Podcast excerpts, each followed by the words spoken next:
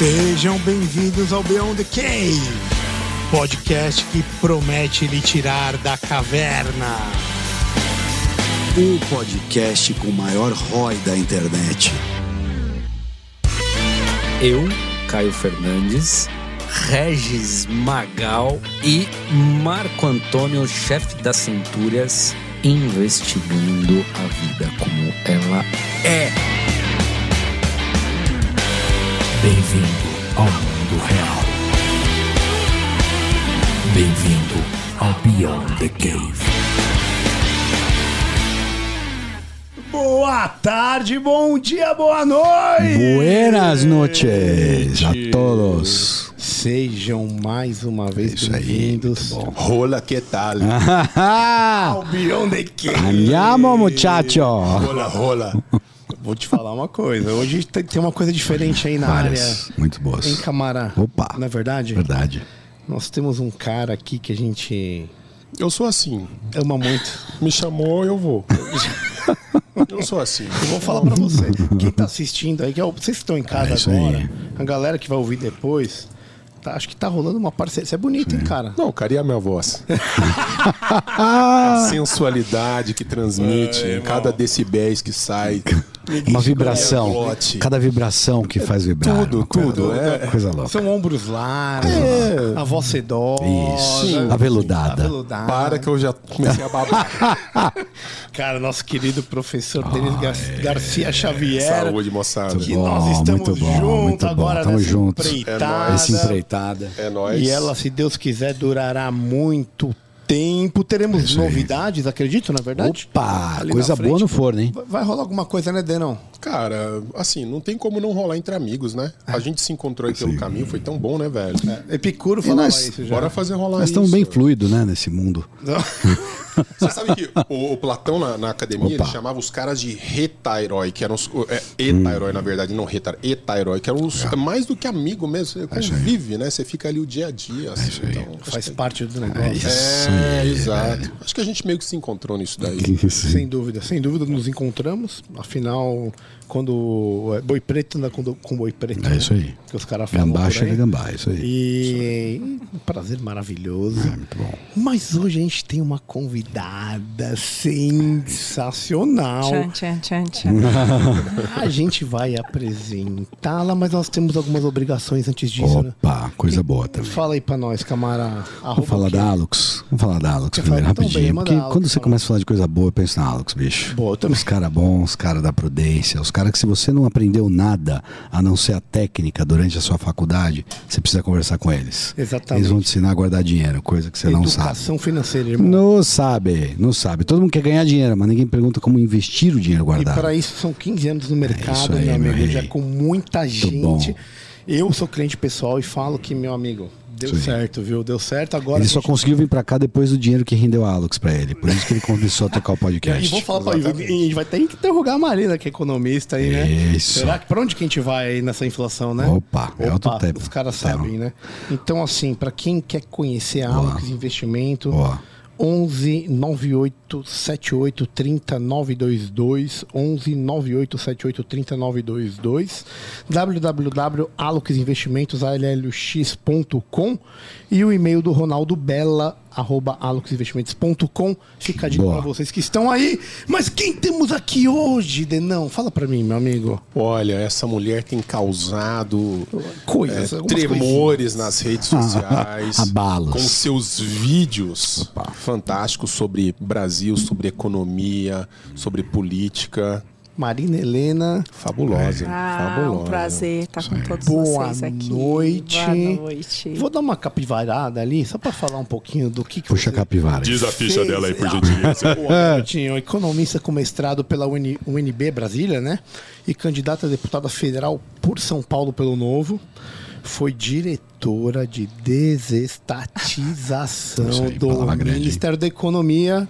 Nosso amigão Sim. CG. Salim Matar, uma, sob comando do Paulão lá, né? Que é o que os caras falam. Sim. CEO do Instituto Millennium e fundadora do movimento Brasil Sem Privilégios, que é o que a gente não quer na política, privilégio, certo? Isso. Trabalhou 14 anos no mercado financeiro e em instituições que, pô, são extremamente conhecidas como Itaú, Bradesco, Quest, Bozano Investimentos. Boa noite, Marina. Seja muito bem-vinda e obrigado por ter vindo conversar com a gente, querida. Obrigada a vocês, é um grande prazer. Você sabe que eu sou fã do podcast. É mesmo? Você é fã mesmo? Tô tremendo aqui. Ah, aqui. para.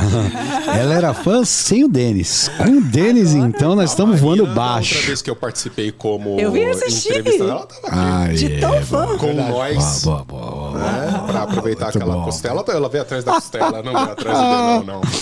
Olha, eu vou, eu vou dar um spoiler aqui, gente. Quem for convidado, venha.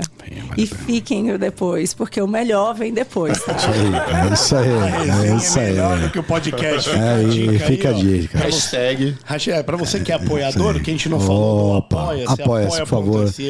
20 conto por mês, meu querido. Ajuda nós. Fica na resenha com a gente depois, além de ganhar as camisetas, ver ao vivo que a galera tá É vendo, fazer perguntas pro convidado, que nós temos duas perguntas aqui pra fazer para ela. Ainda vem aqui e participa da resenha. Como você segue, não, não digo segue, mas como você acompanha, veio aqui e gosta do podcast, a gente sempre começa com uma pergunta que é, é clássica para todo mundo. Afinal, o nosso motivo de estar aqui é examinar a vida.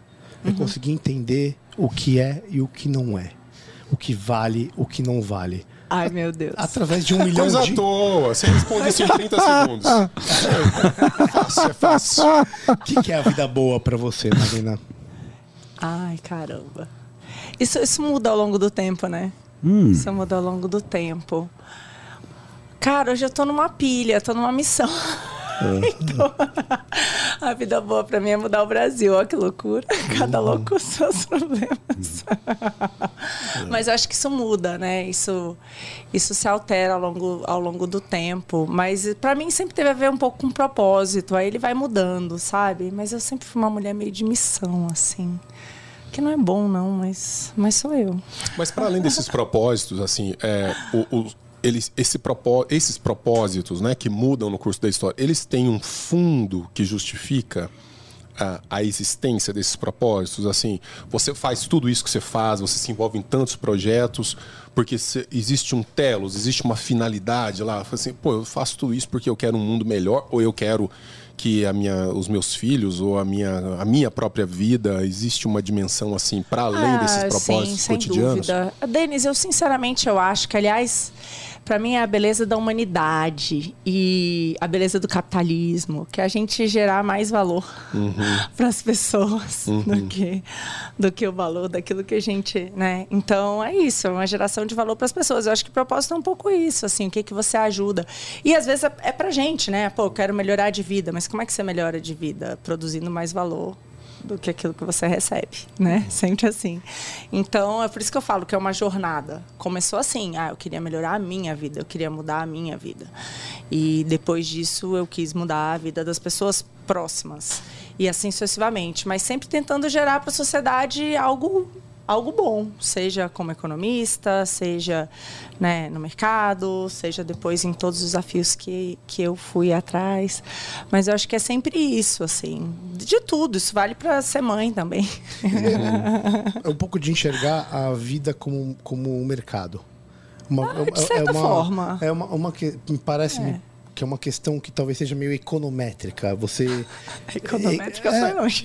Não, você colocar a vida como as respostas da vida através do- da resposta do mercado ou de um sucesso de um mercado, de ter algo que, que, que te justifica é porque você teve um ganho ou gerou um ganho para outros, porque a gente sabe que o capitalismo é um meio de cooperação, Cooperação. acima de ser um meio de competição, Perfeito. mas você coloca isso como algo que para você é, tem muito valor ali, Uhum. né? E, e- e sabe por que, que eu tô falando isso? Porque me chama a atenção que o liberal ele tem uma grande dificuldade de passar essa questão econométrica para a questão de você vender isso para as pessoas. Se você falar essa língua que eu, eu concordo com você, eu tô nesse barco, nós estamos juntos nesse barco aí. Mas você cria uma dificuldade de transferir de conseguir convencer as pessoas se você for argumentar simplesmente do ponto de vista econométrico, entendeu? É, é uma, eu vejo como uma das dificuldades dos liberais de conseguir juntar mais pessoas e colocar o aquilo que a gente acredita passar por esse tipo de dificuldade. Se você ficar falando só o, o econômico, você não, não vai à frente. Como é que você fala economês pro povo? Isso, boa, obrigado. Quer dizer, como é que você torna a economia Eu adoro. Valeu, irmão. ou falar economia? Você sabe que isso, você acha que isso é, você sabe que esse é o meu, ou assim, a grande verdade é que eu tô há um ano exatamente investindo muito em me comunicar bem com todos. Então, é, essa parte que eu acabei de falar aqui do que, que é, eu acho que é isso, é quando você faz algo para alguém que é maior do que o que você recebe em troca. Eu acho que o mundo viveu um milagre graças a isso, quando isso foi possível, quando as pessoas passaram a cooperar e você teve a possibilidade de parar um pouquinho com as guerras e de se matar e tudo isso e conseguiu se juntar num conjunto simples de normas que agora muito longe dessa loucura que a gente tem hoje, mas que permitiram que as pessoas se juntassem, fizessem aquilo que cada um faz de melhor, né? E, e passassem a ter essa, esse momento em que estamos todos nós juntos aqui ao redor da fogueira, cada um faz uma coisa e a gente pode, pô, você faz a cerveja, ele faz a costela, outro canta a música.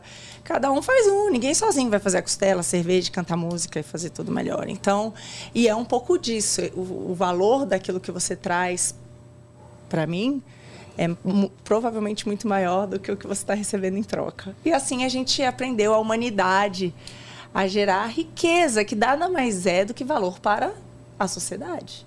Então, não sei se foi claro, mas eu tenho tentado muito mesmo é, explicar temas às vezes que parecem complexos da economia, como inflação, crescimento, responsabilidade fiscal, um monte de, de coisas que parecem muito chatas, de uma maneira fácil, assim, porque eu acho que todo mundo tem que entender. E você acha que a gente está tendo sucesso com isso? Porque eu também estou do mesmo lado desse, desse rio aí. é, e e para a gente que estuda esses temas, é, parece que em algum momento a gente ainda não. Sei lá, parece que a gente ainda não, não aprendeu muito a lição, porque somos poucos fazendo isso. Quer dizer, preocupados em fazer com que uma mensagem que não é simplória, ela não é intuitiva, defender a liberdade e colher os bons resultados da liberdade, não, infelizmente não é algo intuitivo, porque senão a gente né, Tava teria voando. bem menos problemas. É muito mais intuitivo o coletivismo. O intervencionismo, a ideia de que tem sim que enfiar a mão no bolso do outro cara para fazer justiça social, etc. Psicologia de etc. manada. É, então assim, você emocionalmente justifica o coletivismo. Emocionalmente você não consegue justificar o, liberalismo. Você tem que dar o passo da racionalidade.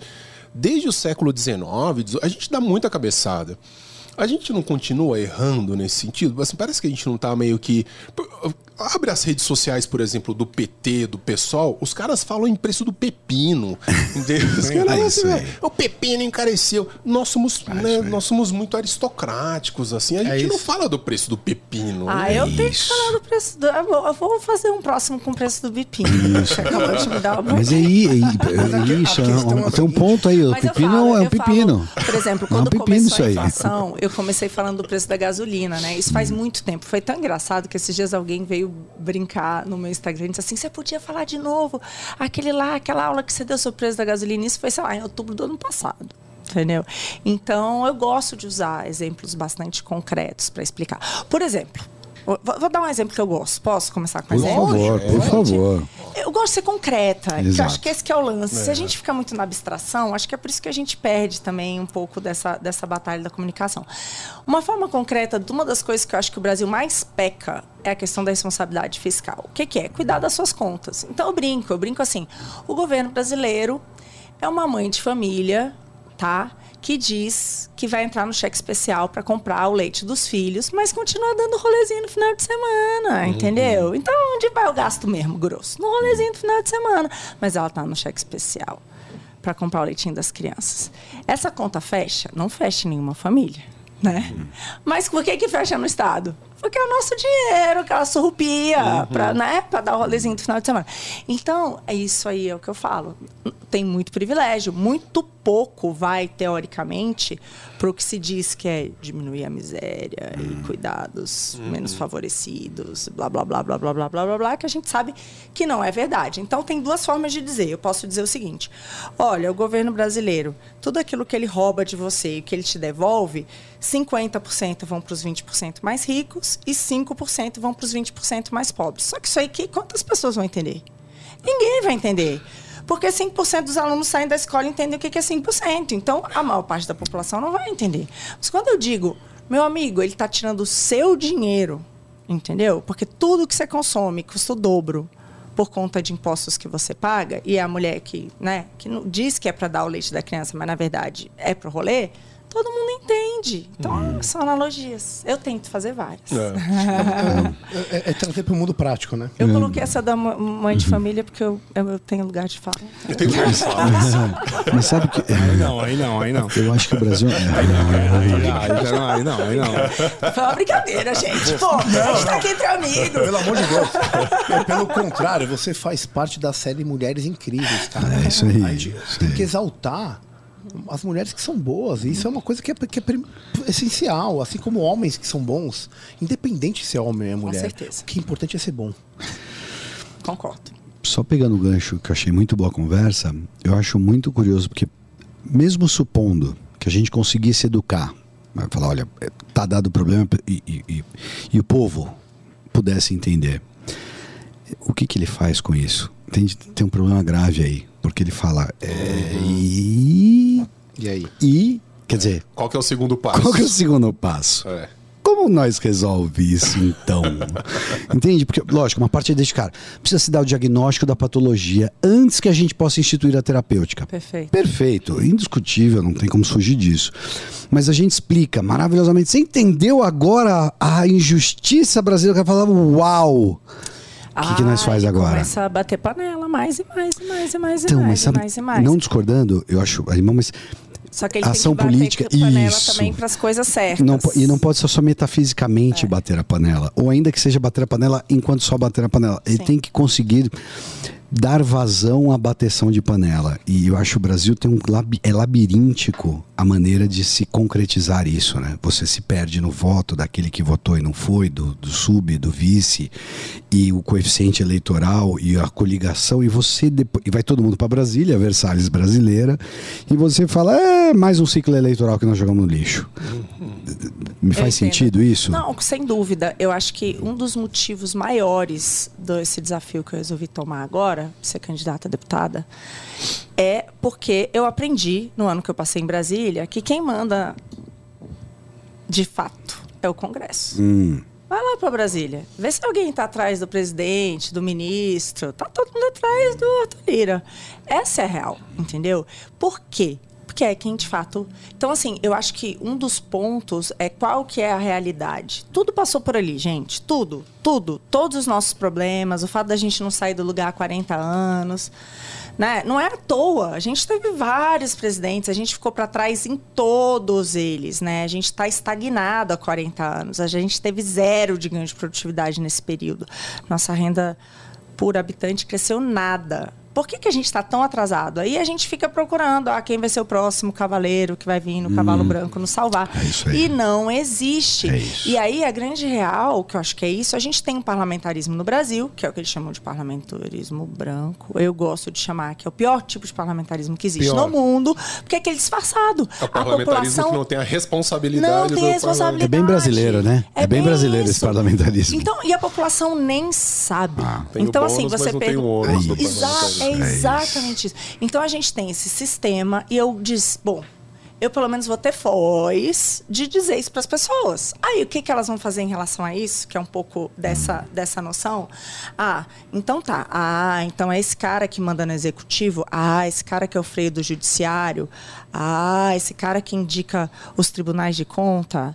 Ah, tá. Então é um bando de, de ex-parlamentar que está aí pendurado em todas essas coisas aí, atrapalhando a vida do cidadão. Então, ah, mas quem é? São as caras, entendeu? Então tem que ficar muito claro para a população e ela vai decidir o que fazer com isso. Seja mudar esses caras, seja cobrá-los, entendeu? Então eu acho que é, é bem por aí. É, mas assim, aí tem uma questão também de deixar sofrer pelas más decisões, né? Outro tempo a gente eh, cansou de avisar, por exemplo, com relação ao piso de salários dos enfermeiros.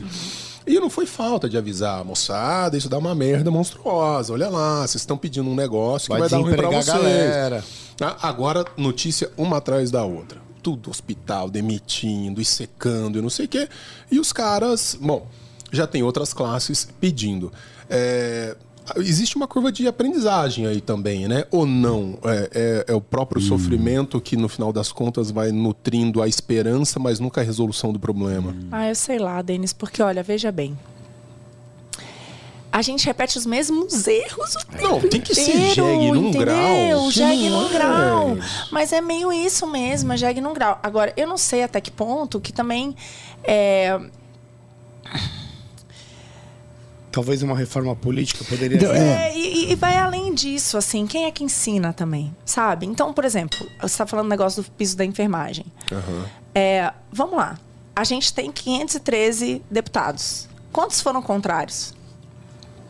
Acho que nós tivemos uma bancada só, que foi contrária, e talvez um outro pingado. Não, 10, sei lá, 12, 10, 12. 15 12. É. Então, assim, quem é que tá falando o quê? Então não é, não é nem isso, entendeu? Tipo, ninguém nem falou. A gente não tem ninguém falando, gente, isso aqui vai causar desemprego. Quem mais vai ser penalizado é a categoria né? Quem mais vai ser penalizado é o cara que vai sair da faculdade e não vai ter onde trabalhar, porque o piso não vai permitir que ele seja testado, porque uhum. ele não tem uhum. experiência. Quem mais vai ser penalizado vai ser em todo lugar que, que, que tiver ganhando. Regiões mais, mais pobres. Regiões mais pobres. E quem vai quem está sendo assistido por isso. Então a gente vai ter um monte de hospital fechando, um monte de Santa Casa fechando, um monte de asilo fechando, que é o que está acontecendo. Eu não vi ninguém falar isso. Uhum, é eu vi só esse pessoal aí que votou contra, que são pouquíssimos. É. Quanto que é do total? Sei lá, quantos são? Entendeu? É, é 2%?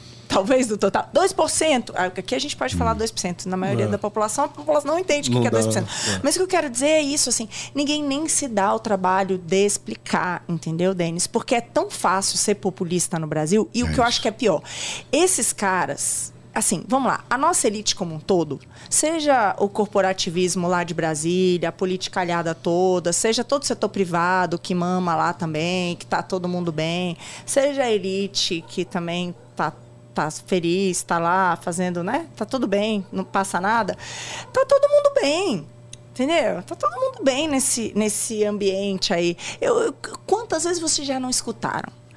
Olha, gente, o Brasil não vai para frente, mas também não anda para trás. Parece que é isso, entendeu? Uhum. Ó, se não andar para trás e a gente continuar sendo financiado aqui pelos nossos, né? Pelo povo, a gente estiver aqui financiando nossa mamatinha pelo povo, tá tudo bem. Então ficar nesse, entendeu? Nessa Nesse limbo, né? nesse né? Limbo, nem lá, nem cá. Nesse limbo, nesse limbo. Mas, mas eu nunca vi ninguém falando abertamente que essas coisas trabalham, entendeu? Desde a mídia, sabe? Quantas vezes você vê? Quantas vezes você vê? Agora teve queda de imposto, vichadeira em tudo que é coisa, que é populista, populista, populista. Mas aumentar o teto não é. Uhum. Entendeu? Não vi tanta reportagem assim quanto em relação a isso. Então, assim, é uma, é uma coisa meio geral, sabe? Eu acho que falta comunicação. É por isso que eu, eu sou otimista, uhum. num certo sentido.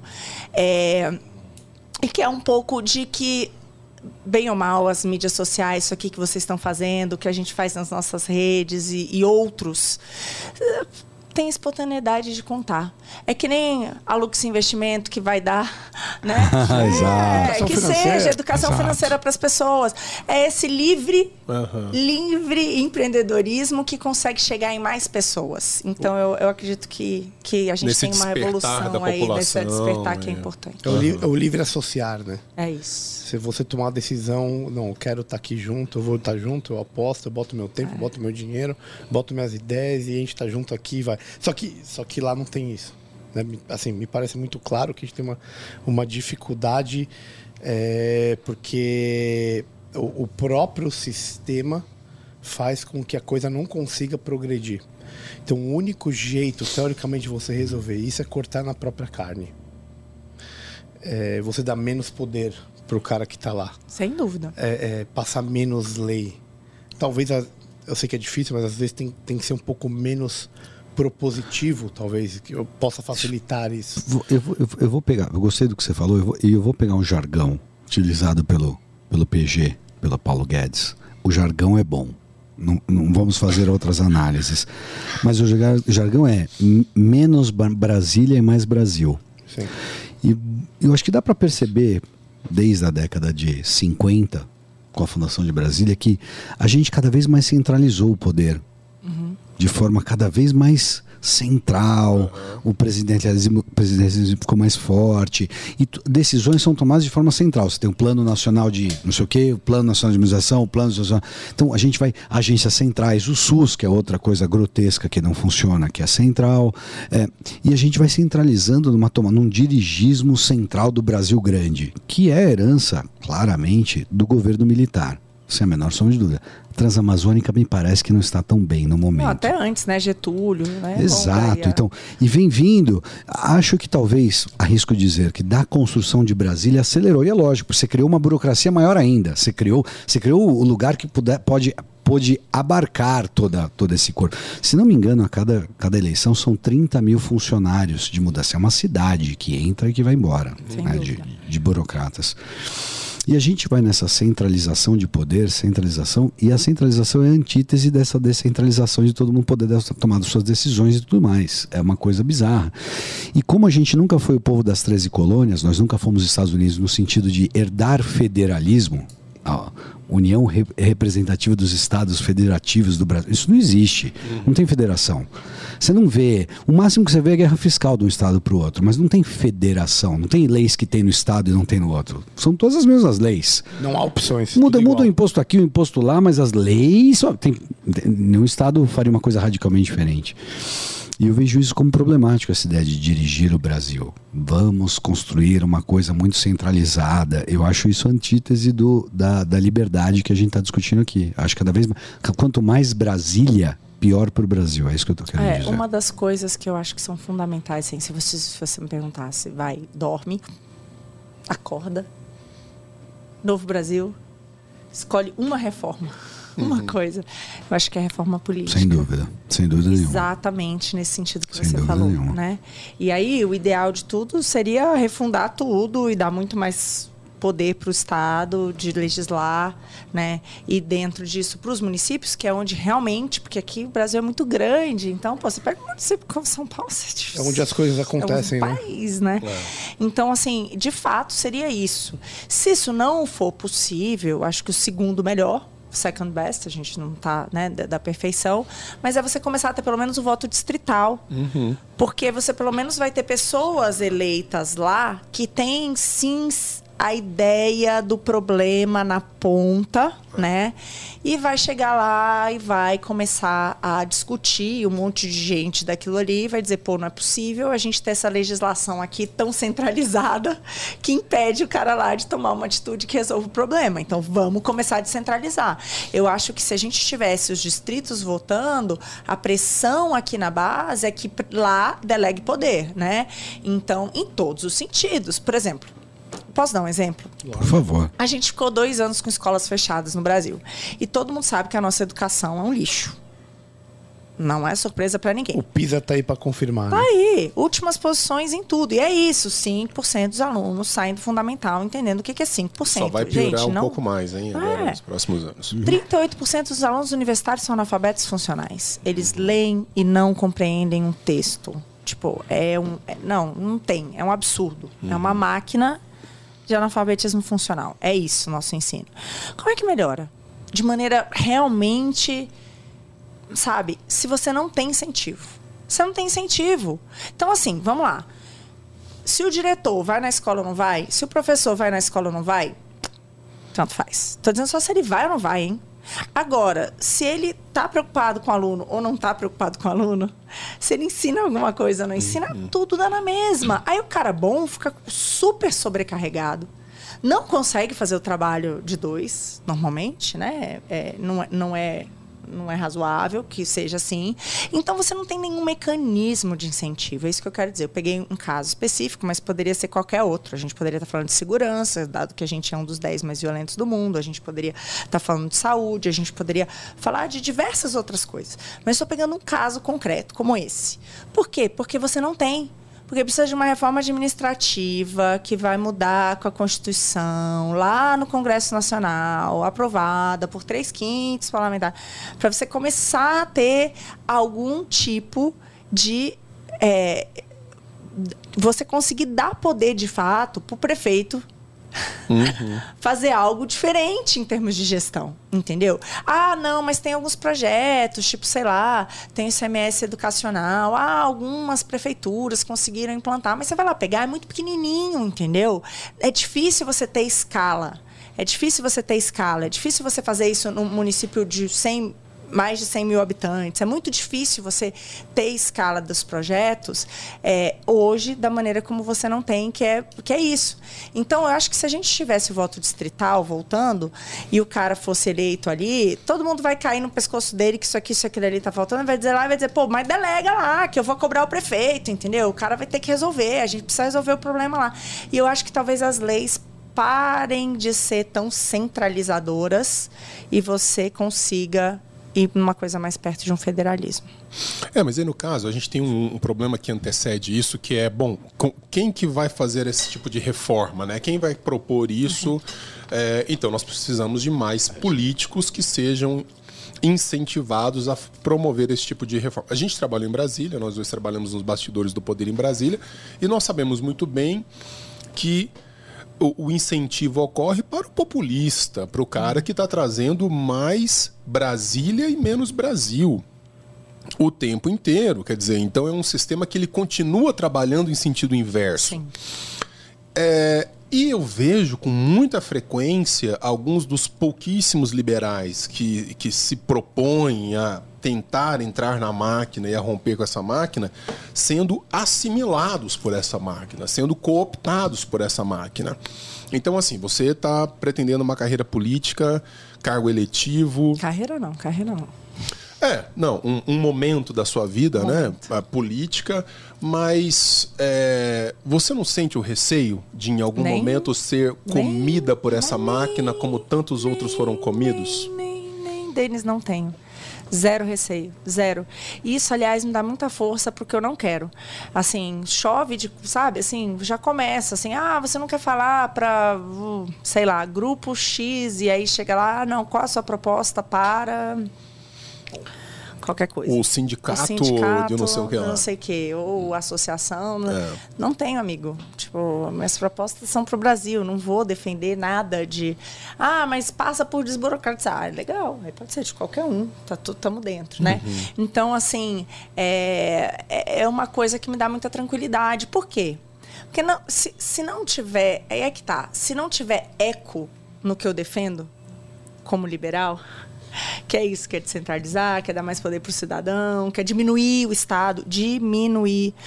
É, é isso, menos impostos. Mercado de maneira ideias, geral. É isso. é tá isso. Se não tiver espaço para isso, tá boa. Por que, que eu vou fazer lá? Deixa... Eu vou fazer uma outra coisa, entendeu? E eu tô feliz fazendo outra coisa, que é um pouco do que vocês falaram. Sim, eu vou gerar sim. valor onde eu tenho que gerar valor. Então, sei lá, se eu vou voltar pro mercado, se eu vou fazer alguma coisa na minha vida. Tem, eu, eu tenho infinitas possibilidades que me passam na cabeça. Então, dia 2, se eu não sou política, se não. não Vai não continuar. Caso, eu vou fazer outra coisa, entendeu? Então, eu não tenho nenhum, eu não tenho nenhum medo. Se não for para defender isso, não vale a pena. Uhum. Esse é o meu ponto, sabe? Não vale a pena. Uhum. Mas será que o meio liberal tá tão unido assim? A ponto de, de, de uma pessoa que tem uma, uma ideia que pode ser apoiada, ir para frente e colocar isso como como que a gente defende aqui? Saberemos em 2 de outubro. Mas pegando, pegando, gostei muito desse gancho. Como é que, como é que o liberalismo pode ser sedutor? Porque tem uma ideia muito louca da esquerda que se você chegar em qualquer universidade federal, o professor Denis daqui me deixar mentir, e chegar com ideias de esquerda para a classe, para os calouros, e continuar batendo aquela mesma ideia por três, quatro anos, você tem uma legião de marxistas que vão espalhar o marxismo pelo mundo. Quer dizer, de certa forma, para aquelas pessoas, naquele momento, o marxismo, dê o nome que quiser, ele vai ser muito sedutor. Faz muito sentido. Ah, eu, eu acho, eu acho que Vamos lá, vamos por partes. A pergunta é como eu é que já, a gente deixou já, o liberal. Eu já fui seduzida, né? Ah, lá então. nos meus primórdios. Isso. Eu estudei em São Luís, cara. E depois eu fui para Brasília e fiz graduação na UNB. Não é nada disso. Só que teve um momento na minha vida que eu descobri o que, que tira as pessoas da miséria. Então, mas é isso que E é aí, isso. foi isso que eu vi. O que, que tira as pessoas da miséria? Pô, uma tal de liberdade econômica. Entendeu? Que é isso. Então, assim, o que realmente a gente. Vamos lá. Aí a gente vai, vai entrar nas. A humanidade viveu na extrema miséria. Todo mundo igual. ferrado, entendeu? Assim que a gente viveu a nossa história durante 300 mil anos. Isso que a gente vive hoje é um milagre. E qual é esse milagre? Capitalismo. Mas, mas você entende que liberdade econômica. Então, esse, tipo, esse cara é de isso. esquerda, esse cara de esquerda que é cooptado no início Mas da será que faculdade, teve algum professor lá pra ele pra dizer isso? Porque eu, eu tive que aprender na prática, assim, sabe? Nunca ninguém me disse. Demorou pra eu ter acesso a algum. Demorou muito, É assim, isso que eu tô querendo dizer. Por que Mas que eu fui é vendo, isso? pô, isso aqui funciona, isso aqui não funciona, isso aqui funciona, isso aqui não funciona. Teve que ser meio que tateando. Nunca ninguém me disse, entendeu? E o resto tem muita gente dizendo. Então falta mais gente explicando isso, eu acho. Mas eu concordo, assina embaixo e eu quero ver mais disso. Mas o meu ponto é que, para esse mesmo aluno do início da faculdade, é dito para ele que ele está na ruim porque o capitalismo é opressor. E existe uma narrativa para contar essa história. E ela é sedutora enquanto essa narrativa. Eu não estou dizendo que é verdade, pelo amor de Deus, longe de falar isso. Exato. Só para deixar bem claro. Mas o que eu acho curioso é que essa narrativa tem um apelo. E a gente não vê o liberalismo, tal qual a gente gosta de ver, punjante, Volta vicejante. pergunta lá atrás. É, isso. cara. Exato. Como é que ele vira sedutor? Então, Porque você falou muito bem. Eu demorei. Olha que legal que você falou. E eu achei um- uma confissão maravilhosa. Eu demorei muito tempo para saber. E essa é a pergunta. Por que, que a gente demora tanto tempo para Então, saber eu disso? acho que é de criação mesmo. Por quê? Porque lá nos Estados Unidos, o moleque mal sai das fraldas, vai vender suco de limão, vai fazer carrinho, vai fazer alguma coisa. Tipo, sabe? É meio isso, assim, ó, pra fazer mes- ganhar a mesada, você precisa fazer alguma coisa. Tipo, o cara já. O cara já entende esse, essa transação, entendeu? Que aqui não.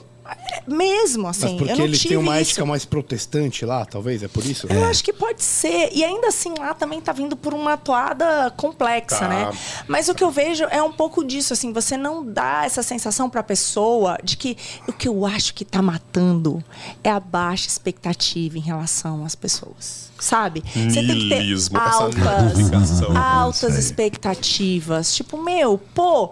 Faz alguma coisa, entendeu? O que você pode fazer pode acrescentar. E é um pouco disso, tem uma beleza nisso. Vai acrescentar para os outros. Se você fizer algo que acrescente só para você, você não vai ganhar nada. Então tem lá o cara. Ah, eu preciso da Lei Rouanet, porque senão a arte no Brasil vai morrer. Arte para quem, cara pálida? Se ninguém quer consumir o que você produz, não é arte para ninguém, entendeu? Só para você. Por que, que o cidadão vai ter que vai ter que pagar a sua arte, entendeu?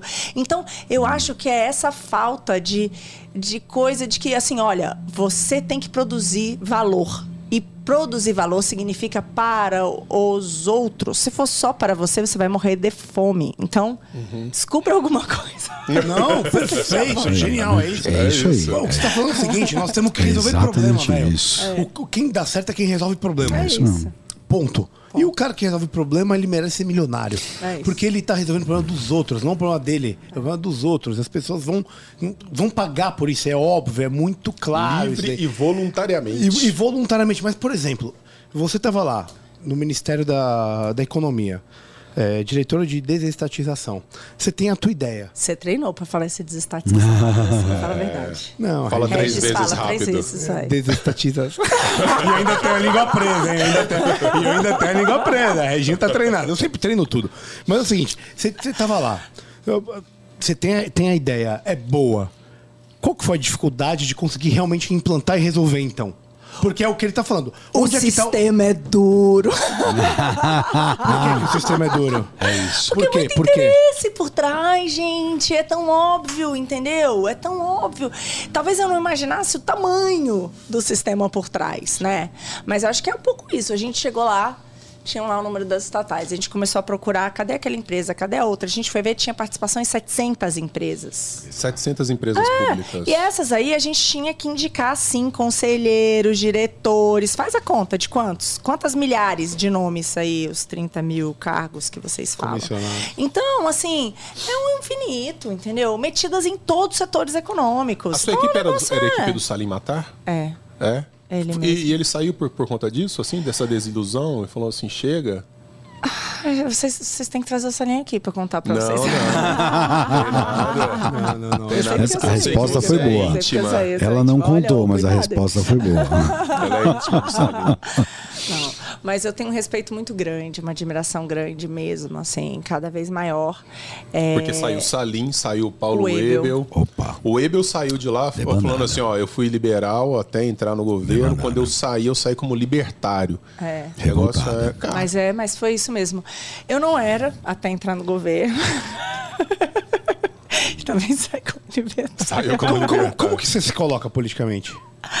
Assim, a primeira coisa é a seguinte, ó. Essa coisa aí. de esquerda, É, direita. direita. Bruno Garchado Eu veio acredito aqui. no indivíduo.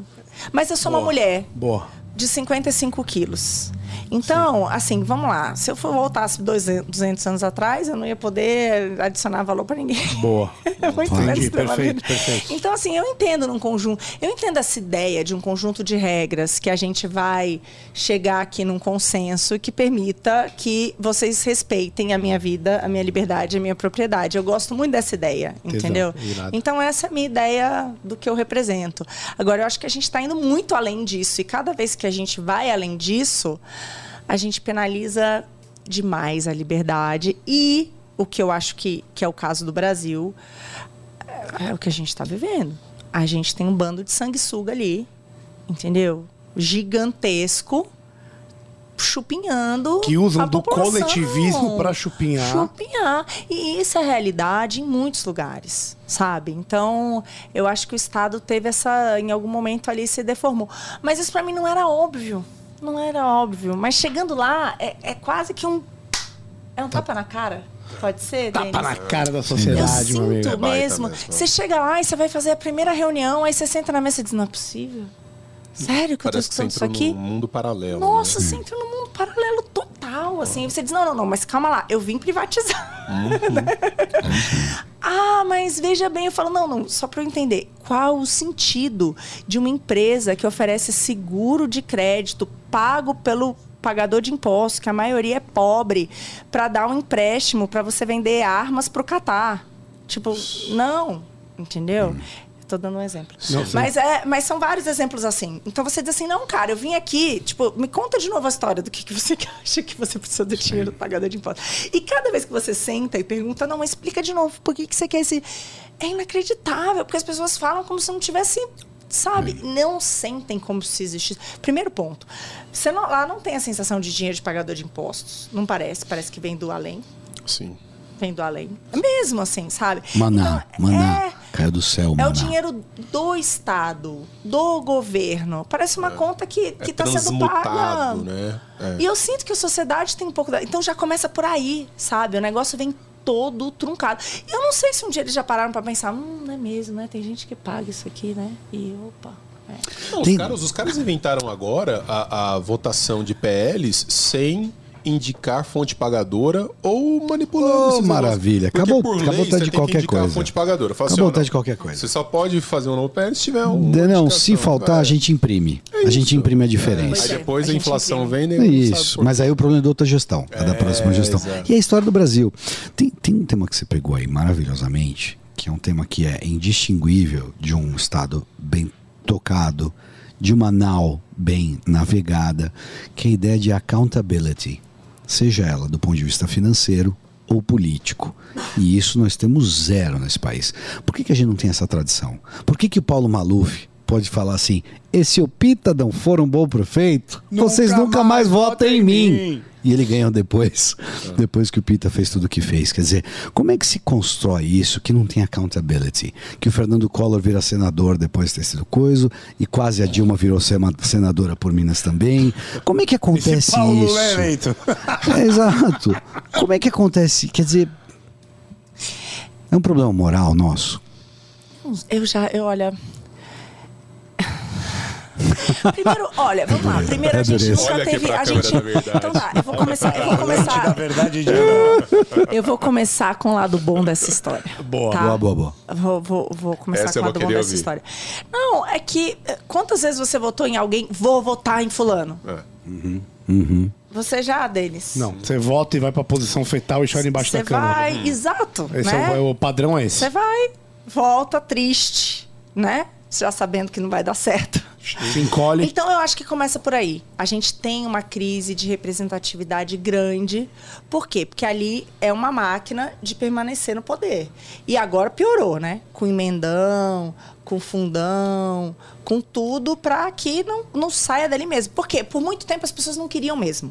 Eu acho que desde que a gente teve a, redemocra a redemocratização do país e a gente teve ali a queda do muro de Berlim e tudo isso, a minha sensação, tá, dos meus pais e de, independente dos viés ideológicos, eu tenho de tudo na família, então é, eu acho que as pessoas olharam e disseram assim, bom, isso aí vai vai andar sozinho. E política não é lugar para mim nem para os meus filhos. Né? Está tá muito claro, assim, não é o lugar. Política não é o lugar. E aí começou ficando cada vez pior, e aí que política não é lugar mesmo. E aí, cara, não tem jeito, né? Como é que você vai lá, vota, depois chora. Em posição fetal. E, exato, e quer que, que alguma coisa aconteça. Então, acho que a gente tem essa crise de representatividade. Isso foi um dos motivos de eu me colocar à disposição da, na política, porque eu fui para um cargo técnico. É, porque eu sinto que o diagnóstico e as soluções existem. Estão aí milhares no mundo, tá cheio de técnico bom lá que sabe também. Mas não é, não é quem tem a caneta, entendeu? Mas, mas eu queria ouvir de você que estava lá, velho. Eu, eu, eu, eu entendi, mas eu quero saber de detalhes, lá. Detalhes. Não, eu quero saber de lá, cara. Da Os alcova, bastidores a do Porque assim, do eu tô comprado em você, Marina. Os bastidores. Eu tô do comprado em você, velho. Quer um exemplo?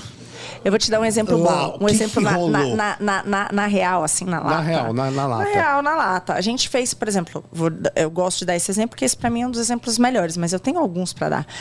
A gen- Eu já dei um aqui, hein? Lá da empresa seguradora. Não sei se vocês já viram de garantias, a BGF, o nome dela.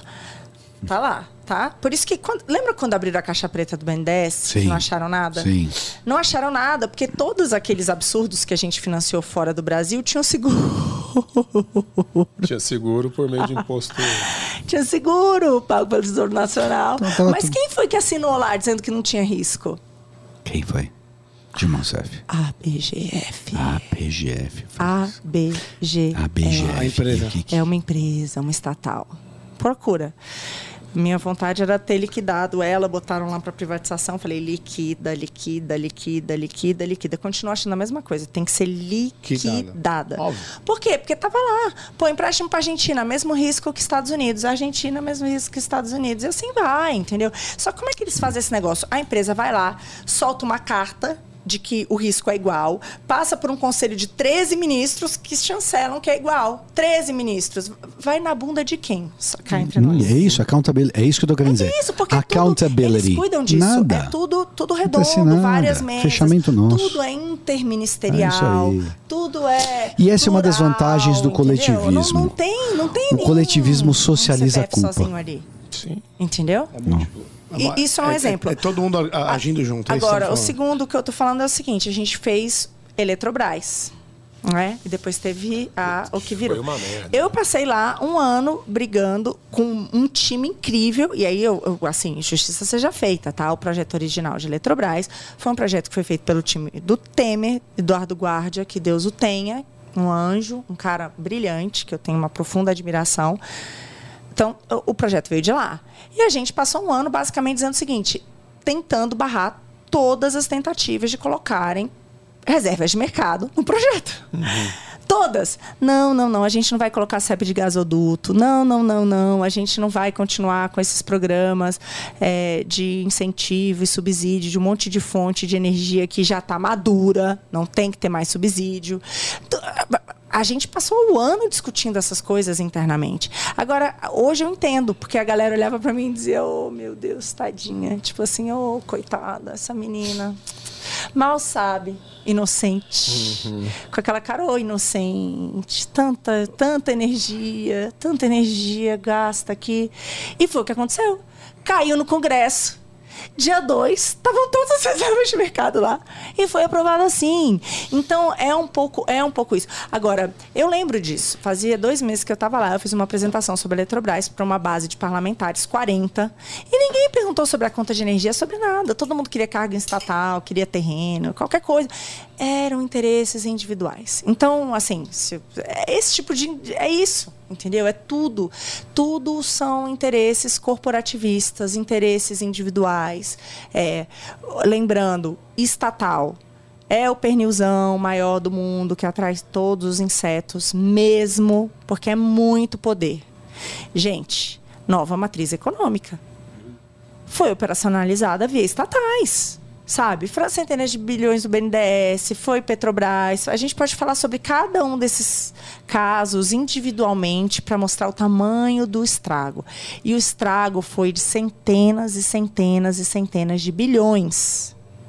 Não é à toa que nosso PIB caiu igual uma jaca 7%, entendeu? Porque foi muito dinheiro jogado no lixo. Então, é muito dinheiro. É muito poder é muito, muito, muito poder. Então os interesses estão aí. Porque é uma. Mas é preciso se associar a essa máquina para tentar destruí-la de alguma maneira? É, qual que é o limite? Eu falo porque eu estou nesse mesmo jogo que você. Eu estou pensando muito nisso ultimamente, especialmente depois de ver o Partido Novo fazendo coligações em Minas Gerais com o lixo da política nacional é, PP, Avante, eu vi o Zema abraçado a Janones, eu vi o Zema abraçado a Paulinho da Força, a Marcelo Aro, que é o candidato a Senado, é, chancelado pelo Partido Novo. E isso, a mim, causou um profundo incômodo. Ou seja, qual que é o limite? Eu chamo essa operação de cavalo de Troia. Ou seja, é entrar dentro da máquina para causar o maior dano possível exatamente por estar dentro dela é preciso abraçar o demônio para entrar no inferno? E outra, uma vez que você abraça o demônio para entrar no inferno, será que você não vai ser é, cooptado pelo demônio lá dentro? Ah, aí eu acho que cada um tem que responder por, por si, né? É o seu partido. O que que... Não, não, mas, mas aí, Denis, é um pouco isso, assim, né? É o nosso, né? Hum. é o meu também, cara. Eu já é. me manifestei. Vou ser bem sincero, é, é. Eu, eu, tô, eu tô aqui, eu não tô concorrendo a nada e eu voltei tudo novo.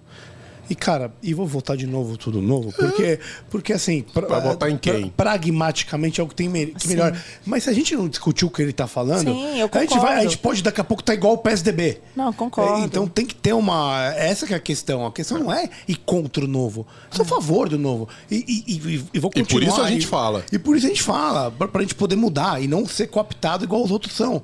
Porque, é. me, pelo menos de fora, me parece meio que isso, entendeu? Eu não sei. Eu acho que é difícil. Eu senti isso lá em Brasília e, inclusive, foi o que me fez sair no início de, de 2020. Foi sair até antes, né? Você perguntou por que, que saiu o Salim, por que, que saiu o Ebel, que saíram depois. Eles saíram, acho que em outubro. Você saiu antes? em fevereiro. Saí, ah, é. saí em fevereiro de 20. O motivo que me fez sair foi: a gente colocou 17 empresas para desestatização e eu senti que ia cair para 14. Então não tinha muito motivo estar tá lá, dado que não ia aumentar, ia diminuir. E o meu papel dentro da secretaria era muito específico, era colocar no processo. Por quê? Porque a articulação com o Congresso não era a gente que fazia. E a partir dali, entrando na esteira, quem faz as modelagens e todo o resto do processo é o BNDES. Então eu não ia ficar lá enxugando gelo. Então para mim era, eh, sei lá, era muito óbvio o trade-off, sabe? Eu não queria ver uma agenda voltando para trás. Eu estava longe da minha família, Pô, fui para Brasília, minha filha tinha dois anos e meio, a segunda voltava sexta. É duro, duro, imagino, duro mesmo. Assim. Imagina, imagina. É, tem um valor, né? Agora, agora é engraçado isso, porque aí teve a privatização da Eletrobras, cheio dos monstrengos que estavam lá. É, esses dias eu acordei, acho que foi maio desse ano, mais ou menos com a notícia que me fez pular da cama, quase que eu berrei, assim, sabe? Yeah! Essa sensação de que o cavalo de Troia tá fez um né? gol. Sei lá. Que alguma coisa aconteceu, que desceu a primeira artilharia dali, alguma coisa que funcionou, assim. E para mim, o que, o que me, me, me fez vibrar foi uma pesquisa que saiu mostrando que dois terços da população brasileira eram favoráveis à privatização da Petrobras, desde que o preço da energia caísse, do, dos combustíveis caísse. Hum. E aí eu falei, cara, é, não foi em vão. Aí pode ser uma. Mas a minha sensação foi, pô, um grande tabu foi quebrado. Porque desde o Fernando Henrique, a gente só tinha criado, criado estatal depois de estatal. Um monte delas, participações em 700 empresas, como a gente descobriu, só o governo federal, fora a fábrica de camisinha, fora o hotel em Santa Catarina, fora todas essas outras maluquices. Esses dias aprendi mais uma, até esqueci agora. Mas é só bizarro, é tudo muito bizarro, entendeu? E aí eu falei, pô, mas dois terços da população é favorável a privatizar a Petrobras. Uau! Uau! E o que, que eu chamo de uau? Uau foi, agora com tudo que está acontecendo, as pessoas falarem mesmo. O que, que é Petrobras? O que, que foi feito? Ah, aí a gente tem um candidato à presidência da República que fala: ah, falta refinaria no Brasil. Sério? Os caras fizeram um negócio chamado Comperge. 13 bilhões de dólares. 13 bilhões de dólares. Me ajuda aí, faz a conta. Quanto é que daria? Uns 65 bi de reais hoje. Hoje, tá? Que virou o quê? Sucata. Sucata. Você sobrevoa lá, sucata. Não tem o que fazer. Angra 3, do jeito que tá, é sucata. Eles querem mais dinheiro. Que daria uma nova usina em qualquer um outro lugar do mundo. Ah, não, mas senão tem um risco, porque a gente vai ter que desmobilizar e também tem um custo de desmobilizar. Por mim, deixa lá. Fica lá de presente para todo mundo participar. Todo mundo tem que sobrevoar a sucata do Comperge, a sucata de Angra 3. Eu, eu até faria um. Eu acho que alguém privado. é, deveria botar. fazer, o que não, né? Aí coloca lá, olha ali, 65 bi enterrado, olha aqui, ó, 14 bi enterrado, e assim vai. Porque os caras querem mais 14 bi, querem mais 60 Excursão bi escola, fazer, né? entendeu? Excursão Tinha que ir pra mostrar o que que é dinheiro jogado no lixo, literalmente, entendeu? Então, é, aí isso começa a aparecer. Tem mais gente falando sobre isso. Eu lembro que a primeira vez que eu falei sobre isso foi o meu vídeo que mais viralizou. Tem, sei lá, 1,6 milhões de visualizações no TikTok. Virei TikTok falando disso. Dançando, dançando. Sem dançar, só falando do Comperge.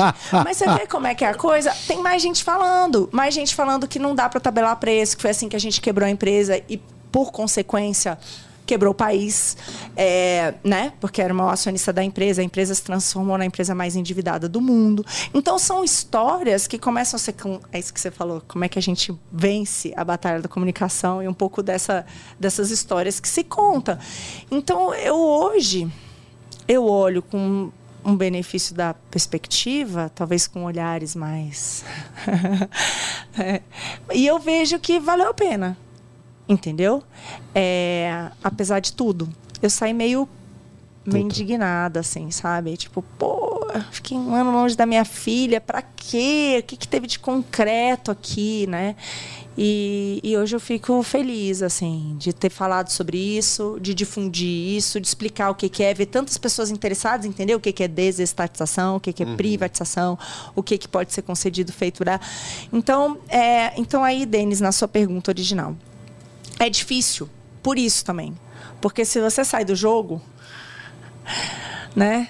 Aí qual o legado? Então tem um pouco um pouco dessa, sim, assim, você não pode dizer, ah, tá, mas eu não cedo nem um milímetro em certos aspectos.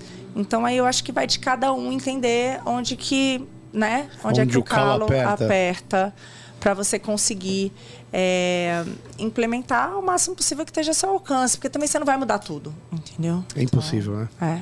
Cara, assim, excelente, genial.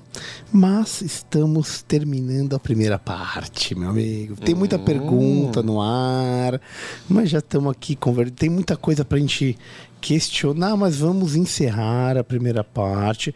Quem é apoiador? O que, que acontece com o apoiador? Tá lá Apoiador, vendo, né, segue irmão? nós, bicho. Segue Apoiador lá, tem um tá- tá BBB ao nosso. vivo, Vai ver nós depois tá lá. acompanhando esse papo que tá muito, Muito bom. Vou te falar que hoje tá muito Isso bom aí, esse isso aí, papo. isso aí. Então apoia.se barra Beyond, BYND, vai continuar a acompanhar. Quem não tem um apoia-se, irmão, só daqui a 3, 4 dias. Não que- recebe o OnlyFans. não Não recebe, recebe, o não recebe. Os nudes, aquele disparo automático. São quentes, são nudes quentes. Nudes Quentes. quentes. então. Por isso que eu falo ainda bem que os caras têm eu aqui pra poder mandar isso os nudes. Porque senão vai ficar... Brincadeira, piadinha. Mas é isso, então apoia.se barra É Beyond. aí.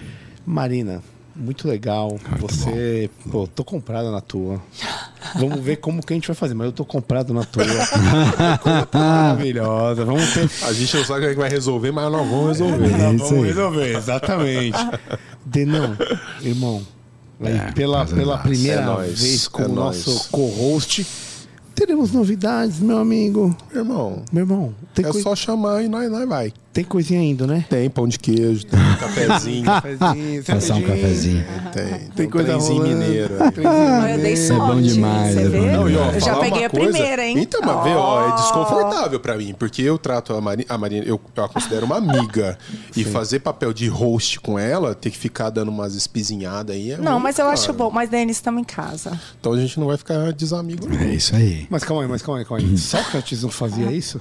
É, mas por isso ele Você- era ele- cuspido na rua. né? Por isso que mandaram, mandaram ele tomar um copo cheio de cicuta, que era exatamente por causa Ele disso. fazia isso, ele tomava porrada. Mas ele, ele gostava do céfalo, por exemplo, na Não, passada. eu adoro. Eu gostava. adoro quem discorde de mim, gente. Gostava. É. Eu tenho isso. Sempre Mas gostei. muito Meu bem. amigo, é eu gosto de um debate. é saudável. O que eu falo é o seguinte: quem gosta de você é quem te fala a É verdade. verdade. É quem olha no teu olho Verdade. e fala, não, vamos por aqui, vamos por ali. Ele pode até estar errado. Mas se ele olha no teu olho e fala, É. aí. nós vamos por aqui. Agora, o cara que tá do teu lado, fazendo assim, ó, Isso aí. dando tapinha. Esse daí. Por isso que ame a Eu pessoa que concordo. olha no seu olho, aponta pra mesa e fala assim: Isso aqui ficou uma merda. Essa aqui- pessoa é do bem. Mas é hoje, do bem. hoje ficou sensacional. Então, galera, acompanhem aí. Não esqueçam. sair pra eu falar essa verdade. Jamais acontecerá.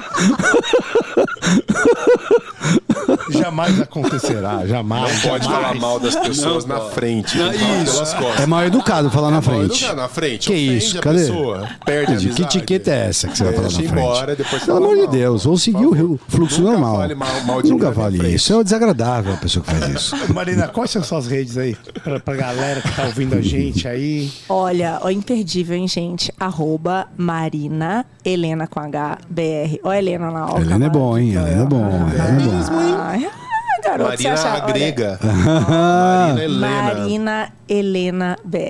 Aê. Muito bom, muito bom. Galera, então até daqui a uns 3, 4 dias. Agradecemos de coração. Abraço. Boa noite e Até mais. Tchau. Tchau. Obrigado, pessoal, por nos ouvirem até o final de mais um episódio. Peço que nos sigam nas redes sociais. Instagram, arroba Beyond the Cave PDC. YouTube, Beyond the Cave PDC. Deezer, Spotify e afins. Muito obrigado e até a próxima. Valeu!